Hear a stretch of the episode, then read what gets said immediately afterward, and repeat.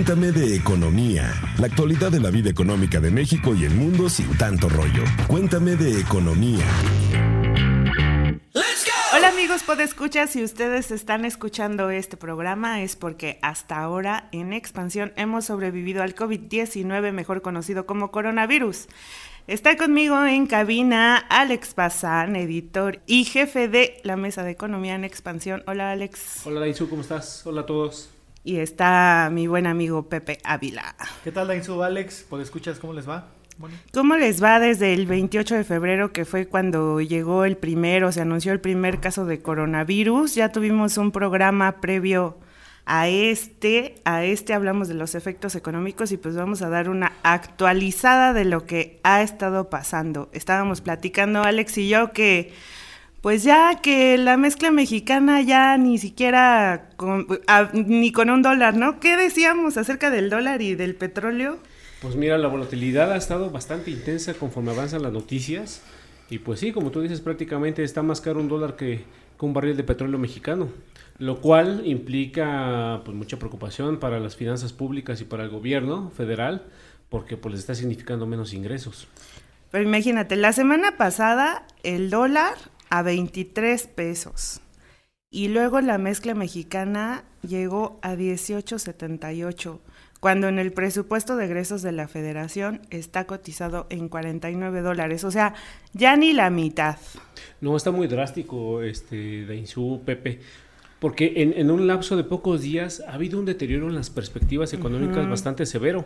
el caso más fuerte fue es Credit Suisse, que prevé una contracción del 4%, Banco Base 3%, Bank of America 2%, 2% pero una contracción muy fuerte para la economía mexicana de este año, que la verdad, por la velocidad, sí es de tener bastante cuidado, tanto uno en lo personal en cuestiones sanitarias como en, la cuestión de la, de la, economía. Barclays también, este, menos 2%, ¿no? Algunos que, incluso algunos bancos que habían solido ser como muy optimistas, también ya empiezan a bajar la perspectiva económica. Y pues todo esto a causa del coronavirus, ¿no? Que tuvo su brote en diciembre del año pasado en China y en China ya están celebrando que tuvieron el último caso de coronavirus y pues nosotros aquí en México vamos empezando. Por ahí el, los, el cálculo matemático de la UNAM dice que entre el 20 y el 30, o sea, marzo íbamos a tener el principal, el brote mayor, ¿no? O sea que pues aquí en expansión ya tomamos medidas también. Sí, y es un poco, es un poco aclarar, o sea, no solamente es cuestión que afecta a la economía mexicana, hay casos eh, muy severos como ha estado Estados Unidos, como es China. Eh, no veremos o, no podremos percibir aún todavía el, verdadero impacto hasta que conozcamos las cifras eh, económicas, tanto del PIB, tanto de la, de la industria manufacturera, de, de, las exportaciones, del empleo, pero es un caso global, ¿no? O sea, en verdad el mundo está en una alerta que debe atenderse este, pues de, manera eficaz y de manera este, adecuada, porque eh, de nada sirve que yo aplique un estímulo cuando ya es demasiado tarde, pues ya para qué va a servir, ¿verdad? O que haga un mal diagnóstico, que casi no se da en ciertos países, en ciertos gobiernos. En países lejanos. Exactamente, y entonces hago un mal diagnóstico, doy una mala solución y luego pues ya le echo la culpa. A, casos externos, pero sí es un poco complicado y ahorita en la semana fuerte, que es la la que se espera, pues extremar las medidas, ¿no? Lavarse las manos, este, tener este, pues muy, muy limpio eh, donde, estemos ubicados, el trabajo en home office ordenado. El aislamiento social. El aislamiento social, por supuesto, y pues estar viendo series, ¿no?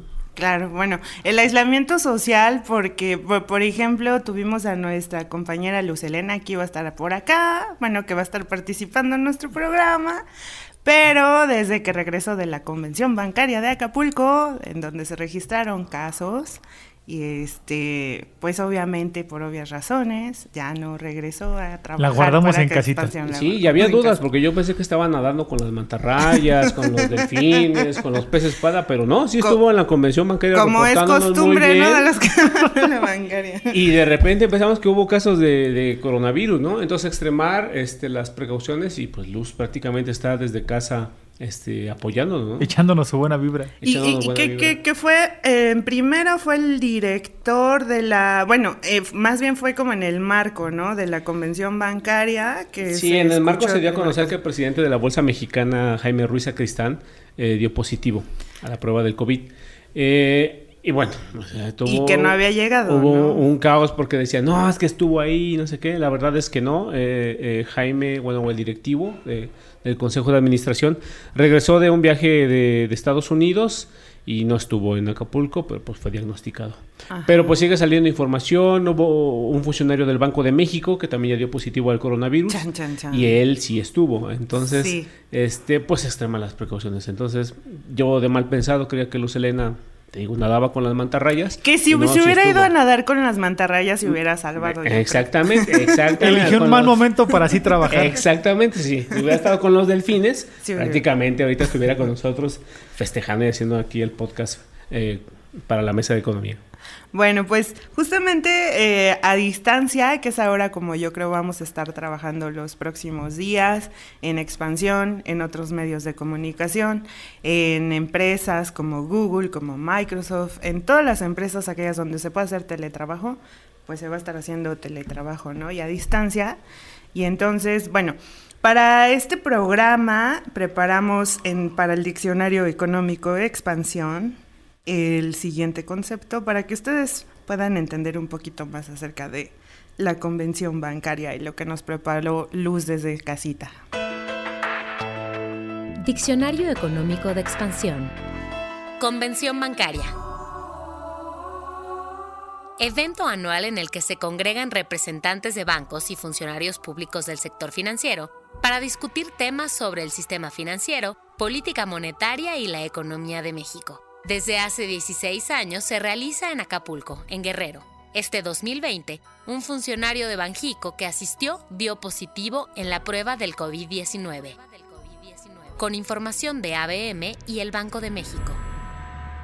Pues así es como escucharon, pues la convención bancaria se tratan temas interesantes como pues justamente en esta edición 83 se trataron los temas de las comisiones, de las comisiones de los bancos.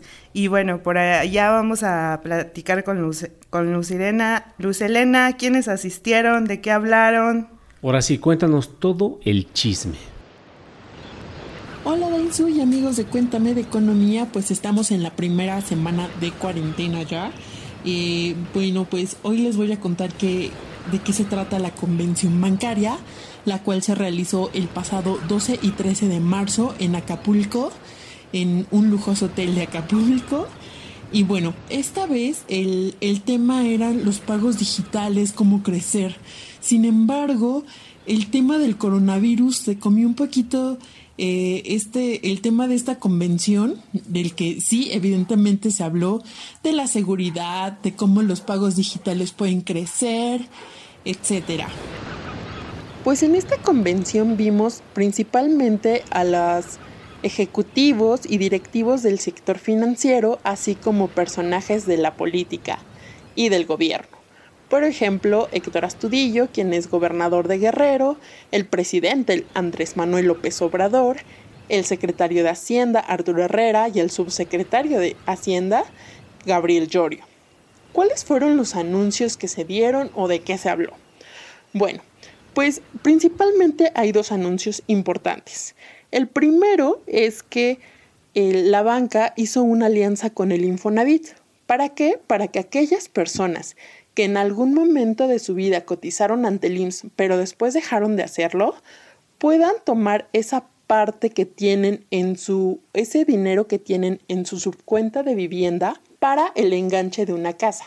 ¿Cómo funciona? Supongamos que tú trabajaste por 5 o 10 años y después decidiste dedicarte al freelance o, no sé, trabajar por tu cuenta.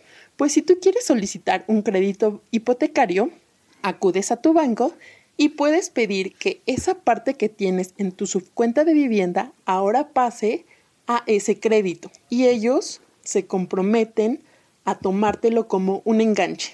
Así que si tú tenías, no sé, 40 mil, 60 mil, lo que sea, ahora ese es tu enganche y más lo que te va a prestar la banca. De esta forma se pues asegura que, que este dinero del Infonavit no esté ahí nada más olvidado y pueda servirle a los mexicanos o a los trabajadores. El segundo anuncio importante que se dio es en el sentido de las comisiones. Luis Niño de Rivera, quien es presidente de la Asociación de Bancos de México, y el presidente Andrés Manuel López Obrador, anunciaron que la banca se va a regular con la banca. El presidente dijo que de parte del Ejecutivo no habrá una sola iniciativa para regular a los bancos. Y recordemos que hace unos años el senador Ricardo Monreal había propuesto una iniciativa de ley en la que se buscaba eliminar las comisiones bancarias. Así que todo parece indicar que de parte del gobierno federal no habrá tal regulación. Oye, Lucy, cuéntanos cómo fue el ambiente, cómo sentiste el ambiente por el coronavirus, estuvieron ahí abrazando, besándose, se veían preocupados los banqueros.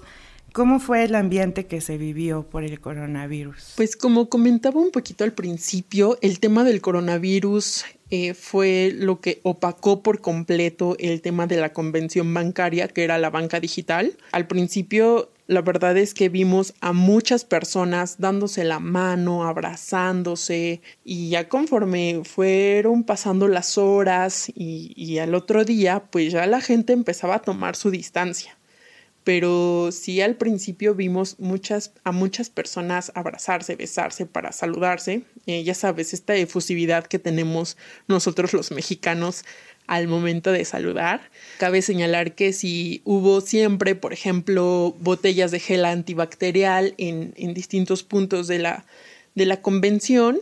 Y finalmente me parece que sí hubo una diferencia de cuándo empezó a cuándo terminó. Porque cuando empezó todavía veías a gente que se saludaba, pero al final de la convención absolutamente nadie se saludó ni se despidió de beso ni abrazo. También durante, bueno, en distintos puntos del, del, hotel se colocaron carteles en los que se hacían recomendaciones a los visitantes como lavarse frecuentemente las manos, no tocarse la cara, usar gel antibacterial o no escupir, por ejemplo. Una vez en Ciudad de México, pues nos enteramos que un funcionario del Banco de México dio positivo al COVID-19. Aún no sabemos quién es, se han manejado por ahí algunas fuentes extraoficiales y pues estamos un poco ansiosos con, con el tema porque no sabemos si todos fuimos un eh, foco de infección o qué va a pasar ahí. Eh, la Asociación de Bancos de México también ya dio a conocer que una vez que terminó la convención bancaria, todas las personas que asistieron a, la convención, pues están trabajando desde casa eh, como una medida preventiva. Este es un poco lo que vivimos en la convención bancaria. Síganos escuchando en el podcast Cuéntame de Economía, donde vamos a seguir puntualmente este tema y no se les olvide seguirnos en arroba expansión MX. Y pues bueno, definitivamente sí se dieron anuncios importantes Así acerca es. del Infonavit el y la ABM, ¿no? El Infonavit y la ABM firmaron un convenio. Una de las medidas más que se están haciendo o que se están tratando de llevar a cabo para incentivar el consumo ¿no? y el crédito, que al final es lo que se busca. Ahora que la economía está bastante golpeada por estas cuestiones externas como el coronavirus, Sí. este el consumo interno es lo que nos podría salvar, es- sería como el salvavidas este año para Ajá. que la economía no caiga tan feo. Y bueno, ahí el Infonavit y la ABM pues ya están poniendo su granito de arena para eh, motivar este, este crédito al consumo. Pues esto es como un poquito más de largo plazo, ¿no? De, de cierta forma, ¿no? Que nos podría ayudar. Claro, y, y- y debe ser visto como una inversión, ¿no? Claro. prácticamente, o sea, es tu casa, es un hogar, entonces una buena planeación financiera, un, tener un colchón ahí, asesorarte bien, creo que es lo más importante, y tomar la, la decisión, ¿no? O sea, si ahorita estamos en una edad este, donde podemos eh, ser más productivos, este, pues a- aprovecharlo.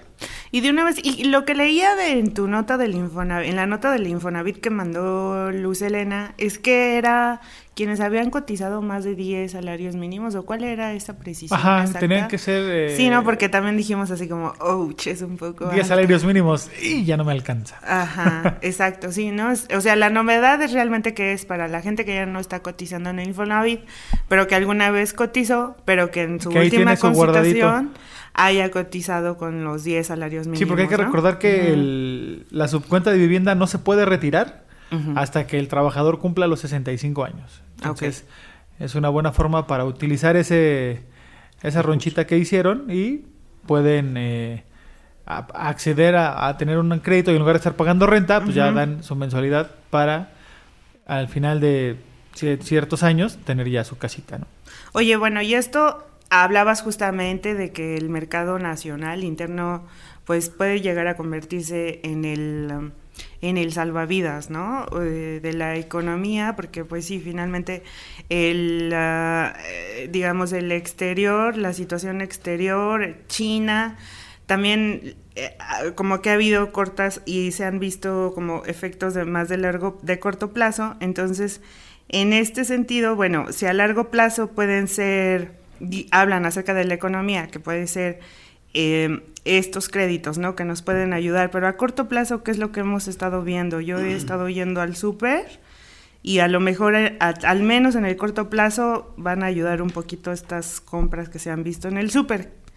A, a mí me ha tocado muy bien, he ido, he ido dos veces, eh, la verdad, mm, me ha tocado bien porque ha habido gente en los super, sí, pero nunca me he topado con que no encuentro un producto. Un producto. No, o sea, todo ¿Papel higiénico sí has encontrado? sí, papel higiénico, papel hi- atún, este, Atún. agua, o sea, Ajá. todo, todo eh, y digo, son, son grandes este, tiendas eh, que creo que pueden atender la demanda, pero no, no, no he visto casos de que no hay este cierto producto, ¿no? Incluso he ido a, a- a mercados y los mercados están- Siguen i- igual, ¿no? Está bien. Y, y sobre todo eso, la importancia de no, no ser, este, no caer en, pánico, ¿no? Sino tratar Sí. de, hacer las compras lo más racionalmente posible, solamente si en verdad las vas a necesitar. Hay que tener en cuenta que hay eh, otras personas, pues amigos, conocidos, vecinos, que en verdad necesiten ese producto que tú estás consumiendo de más. Entonces, ser un poco este, más este, racional al, al momento de, de adquirir productos, ¿no? Pues también y un también- cierto consciente del otro, También ¿no? eh, poner un filtro un poquito más eh, estricto para todo lo que vemos en redes sociales. No todo lo que está en redes sociales es verdad. Hay que Ah, ir no, a... pero yo para eso solamente me informo en Expansión MX. Ah, excelente, eso y es muy en bueno.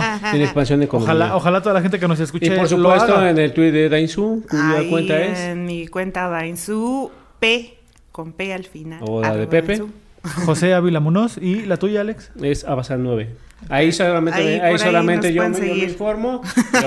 yo- Nada más se informa en su propia tu cuenta de Twitter, nada más se le hace a sí mismo. No, no, no, no, pero más bien ahí está, ahí está todo, todo, todo verificado. ¿no?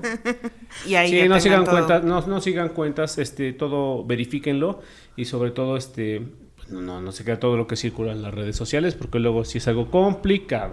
A mí sí me tocó, o sea, a mí me explicaban un poco que estas compras que se han visto en los super, no quiero decir pánico, compras de pánico, an- a- podrían ayudar como en el corto tiempo a la economía, ¿no? Pero sí sería deseable como ponernos a pensar que es a mediano plazo o a largo plazo qué podríamos ir haciendo para no vernos tan afectados, porque sí, ya pensar en un dólar en 23 pesos, pues ahí sí ya está, esto implica que pues de cierta forma algunos insumos van a subir de precio, ¿no? Sobre todo los importados. Por ahí tú hablaste con Luis Aguirre Lang la semana pasada, que es el representante del sector de los manufactureros de exportación, ¿no? Y te hablaba de a- algo, hablaba un poco de eso, Pepe. Exactamente, él decía que justo ahora es un buen momento para eh, volver al hecho en México. Ok, Ahora que están eh, esta esta cuestión del coronavirus ha provocado algunos cierres, de- provocó varios cierres de fábricas en China, algún, alguna, algún aislamiento parcial de- del gigante asiático que lo hemos platicado también en otras ocasiones. China ya es el- la fábrica mundial de lo que tú quieras, ¿no? Sí. Productos terminados, eh, productos Made intermedios. in China, Made in Exacto. China. Ajá. Entonces, ahora este es un buen momento para que eh, revivir o reavivar el hecho en México y no solo el INDEX, sino también el, el IDIC. También eh, en, algún, en algún texto que publicó hablaba de lo mismo, de volver a, a esa parte de consumir lo nacional para eh, que se interrumpa lo menos posible las cadenas de suministro, porque recordemos que México sí exporta mucho, Sí. pero exporta mucho producto intermedio, no sé, por ejemplo, en la parte automotriz, Autopartes. autopartes eh, o componentes para la fabricación de otras, eh, de, de- de otros, de otras piezas.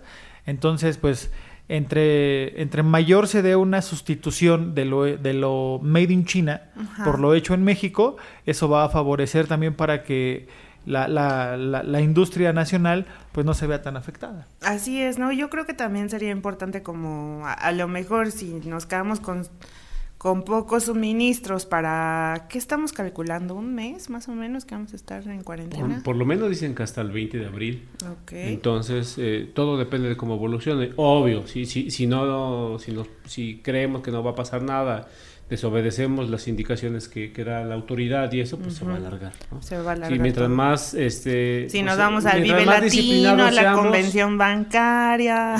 Exactamente, mientras más disciplinados seamos, yo creo que habrá, estaremos regresando conforme son los pronósticos, ¿no? Bueno, y entonces lo que recomiendan es que pues sí, en este corto tiempo, pues también ir a la tiendita de la esquina, ¿no? O sea, no solamente ir a estas grandes Y cadenas ser de solidario, ¿no? O sea, con, supermercados. con tus vecinos, hay gente que, que, que puede, no se necesita ir al súper o, o- o gente... También. Ajá, o sea, ser solidarios con, con alguien que se le complica este ir a comprar, eh, no sé, Con los de adultos mayores, sobre adultos todo. mayores, Sí, hay entonces, muchos ajá. adultos mayores que viven Sobre todo eso creo, creo que, que ser solidarios este, debemos de, de- de tenerlo muy en mente porque uno no sabe cuándo podemos estar del otro lado y vamos a Claro. necesitar ayuda. Claro, y, y, y yo mencionaba también esto de, bueno, yo por ejemplo tengo en la esquina de mi casa el mercado, entonces pues prácticamente cruzo la calle y estoy en el mercado y compro local.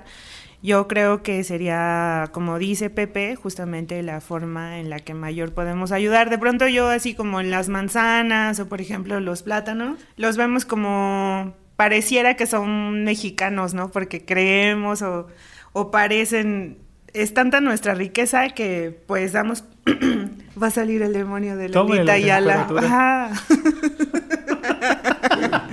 es como tanta nuestra riqueza natural en México que pensamos que todas las verduras y que todas las frutas vienen de, de, de nuestro país, ¿no? Pero dense cuenta, ustedes pregúntenle a su frutero y verán que no, que, que no, y que muchas de las frutas que vemos son importadas. Entonces pregunten ustedes, deme de las manzanas mexicanas, deme de los plátanos mexicanos. Aguacate. Por- aguacate mexicano también, porque también de pronto llega importado. Entonces yo creo que siempre apoyar la economía local en las crisis ha sido lo más lo más importante, ¿no? Porque sí vamos a tener muchos enfermos, entonces pues tendremos que hacer nuestros mayores esfuerzos, porque mira, no solamente el paciente es como justamente todos estos pacientes que vamos a tener en cama, la economía es lo que... A- al- ¿no? Algo importante también a señalar, y no es por meter miedo, pero eso me lo han dicho varios doctores con los que he platicado off the record. Todos en algún momento nos vamos a contagiar ahora ya del coronavirus. Pasa como con la gripa, hay como 300 cepas de gripa y nadie nos hemos salvado de tener gripe N cantidad de veces. Lo mismo va a pasar ahorita con el coronavirus. Ya está aquí el- el- esta nueva enfermedad, esta nueva mutación. Sí. Entonces, en algún momento nos va a, a tocar padecerlo.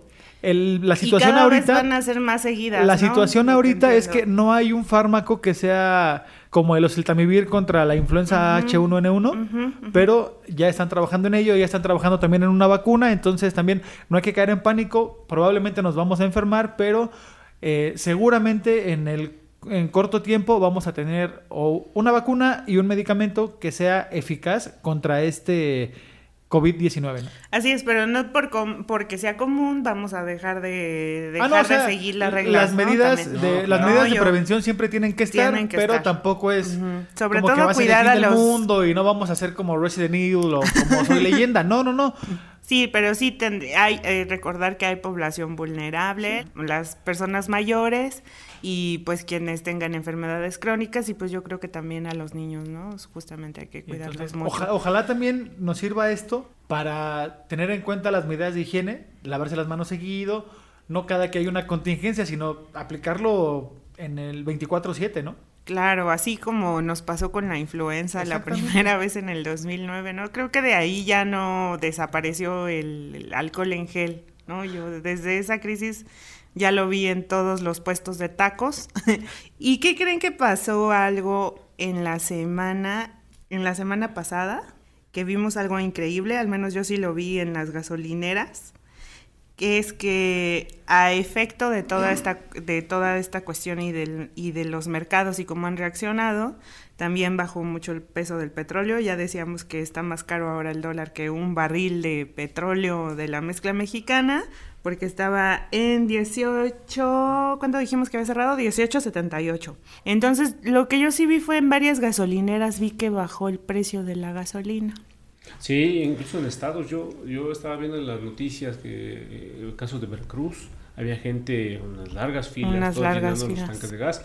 A mí ya me tocó, o sea, prácticamente la diferencia del, del litro es de casi un peso lo cual sí me emocionó. Sí, pues sí, al pues, menos te alcanza para mucho a la calle, pues no, o sea, no tampoco lo pude eh, aprovechar del todo. llenaste tus barriles, ¿verdad? Llené mis barriles. Llenó sus reservas porque recuerden que ahora el precio de la gasolina que ya está liberado, pues se mueve ya de acuerdo a los mercados internacionales. Entonces, si hoy bajó, mañana puede subir, ¿no?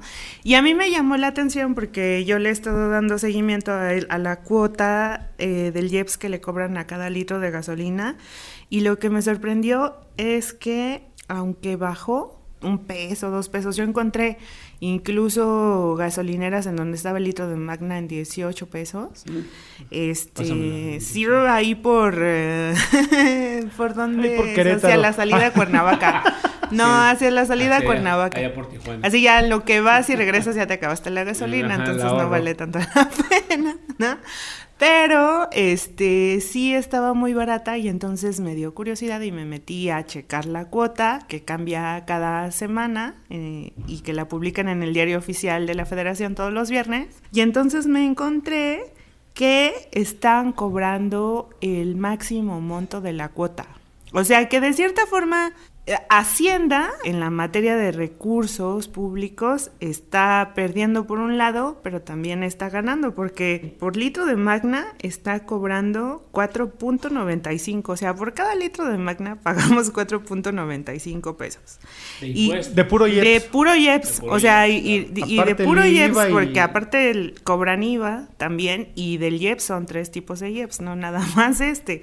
Entonces, el IEPS el que mueve, el, digamos, el federal, porque hay un IEPS federal y un estatal, eh, y el federal que es el que maneja Hacienda y que lo puede mover de acuerdo al, a cómo se mueve, que de esto hablamos el podcast pasado, que cuando subía el precio de la gasolina en Estados Unidos, aquí bajaban el IEPS para que se pudiera mantener en un precio y cuando bajara, pues ellos aprovechaban para subir la cuota. Pues bueno, cosas inhóspitas han estado pasando con este coronavirus.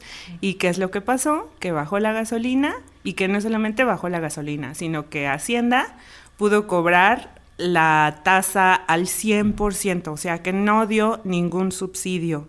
O sea que andamos pagando por litro de premium 4.18 pesos por litro y por diésel 5.44. Y es una bocanada de aire fresco para las finanzas, porque en una economía estancada o con un panorama bastante negro, que tengas ingresos extras, pues le permite a Hacienda tomar un pequeño respiro para administrar ojalá sepa administrar bien ese ingresito extra que trae, ¿no?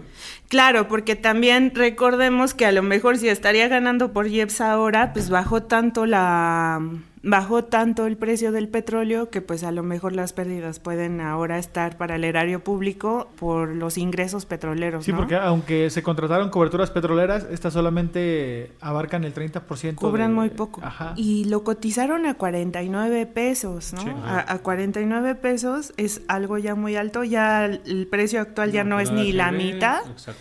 ya no es la ni la mitad. Entonces nosotros ayer leíamos que el primero de abril Hacienda tendrá que cambiar estos criterios para volver a rediseñar los gastos para final de año y para el siguiente. O sea, él dice, ah, pues, ¿qué creen? Ya el, la mezcla ya no va a estar en 49 dólares, a lo mejor estimamos que va a estar más bajo, entonces esto va a significar menos recaudación de, de, recursos. Y a rezarle a su santo preferido porque Rusia y Arabia Saudita recojan la Barbie, ¿eh? porque mientras sigan ellos peleados va a seguir bajando. ¿No? Y este, y pues eso no nos conviene tanto. Ya en la semana también el presidente, ¿qué dijo Jimens? Ayer, el ya te dije Jimens. es que es que nos decimos Jimens de apodo. Que, tendremos que contribuir, ¿no? Que, todos Ajá, bueno, aparte del, del neoliberalismo, este lo que pide, bueno, eh, en este eh, contexto que hay de, incertidumbre y de la falta de ingresos públicos, o más bien de la extremada limitación de ingresos públicos, eh, el presidente López Obrador lo que se le iba a decir era que los apoyos eh, a, la, gente, a la población vulnerable, pues estaban garantizados. Y e invitaba a la gente, sobre todo ahorita que es abril y viene la declaración anual de, impuestos, pues que prácticamente cumpla con su obligación fiscal que todos somos responsables. Recordemos que todos estamos en el mismo barco, entonces pues pongamos nuestro granito de arena. Pues ahora sí que con nuestras compas de pánico contribuimos con el IVA y luego con nuestra declaración anual contribuimos con el ISR y luego con las gasolinas contribuimos con el IEPS. Entonces tendríamos que esperar pues al menos una atención de no muy de buena calidad. Y comprando lo hecho en México, ¿no? Para, para incentivar el consumo interno, que eso también nos puede echar una mano. Bueno, si nos seguimos escuchando la próxima semana. si sobrevivimos. Recuerden que esto ha sido un ejercicio de sobrevivencia. Llevamos la segunda semana desde que llegó el primer caso a México. Entonces, si nos escucha usted la próxima semana, quiere decir que esto no es una grabación. Entonces, que vamos a seguir aquí. Cualquier duda, contingencia, queja que tengan, pueden escribirnos a, a economía o pueden escribirnos en Twitter a la cuenta de arroba e, expansión. arroba EXP Economía o, o arroba expansión MX. A cualquiera de las dos, ya sea EXP Economía y arroba expansión. Y ya si quieren un reclamo personal o un algo así, pues pueden eh, escribirle a... Dainsoup, con P al final. Es cuenta de Twitter, ¿verdad? Sí. O a... José Ávila arroba José Ávila O a Alex Bazán, que es Abazán, el número 9. ¿Y Luz Elena cuál es? Está muy complicado. Luz Elena sin H. Ah, Así ya me lo aprendí. Pero lleva doble Z y H mayúscula. Ahí nos pueden escribir y les pasamos la cuenta. Bueno, pues quédense en su casita. Van a ser unos días. Estemos conscientes de que nada más es un ratito, ¿no? Y que ya tuvimos una crisis como como la de la influenza en 2009 y que sobrevivimos, pues, ¿no? Entonces, pues aguardarnos en casita un ratito sin dejar de escuchar Cuéntame de economía. Ah, pero por supuesto, si no, ¿de qué vas a platicar con tus compañeros? Gracias, chicos. Hasta luego. Cuéntame de economía, la actualidad de la vida económica de México y el mundo sin tanto rollo. Cuéntame de economía.